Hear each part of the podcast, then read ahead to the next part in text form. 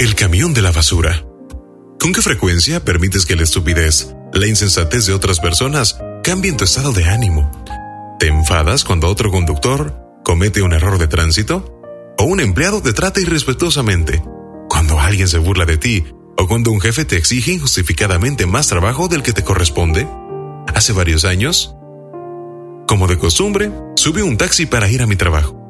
Habíamos entablado una conversación con el conductor y de repente, sin saber por qué otro automóvil se cruzó, tan bruscamente como para no causar una tragedia, el conductor del taxi giró y frenó súbitamente.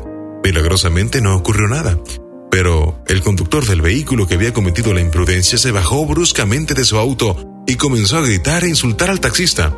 El taxista, a pesar de lo injusto de la situación, sonrió Levantó la mano y lo saludó muy amablemente diciendo, Lo siento señor, que Dios lo bendiga, que tenga un buen día. Y luego, sin más, retomó la marcha. Sorprendido por esa actitud, le pregunté por qué había respondido así si esa persona casi le destruye su automóvil y además, por poco y nos envía al hospital. Entonces, el taxista me dio una lección que jamás olvidaré. Me dijo, muchas personas son como el camión de basura. Están cargados de enojo, de odio, frustración, resentimiento y ante cualquier situación aprovechan para descargarla. Pero, ¿por qué lo hacen ante una situación como esta? Si a usted no le ofendió y solo fue su culpa. Lo hacen ante la primera oportunidad, dijo. Necesitan eliminar de su interior toda la basura acumulada porque no hay lugar para más.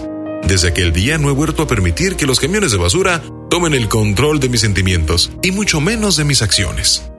Aprendí que sonreírles a los insatisfechos, malhumorados y frustrados es la mejor medicina que puede ayudarles cambiar su perspectiva de vida.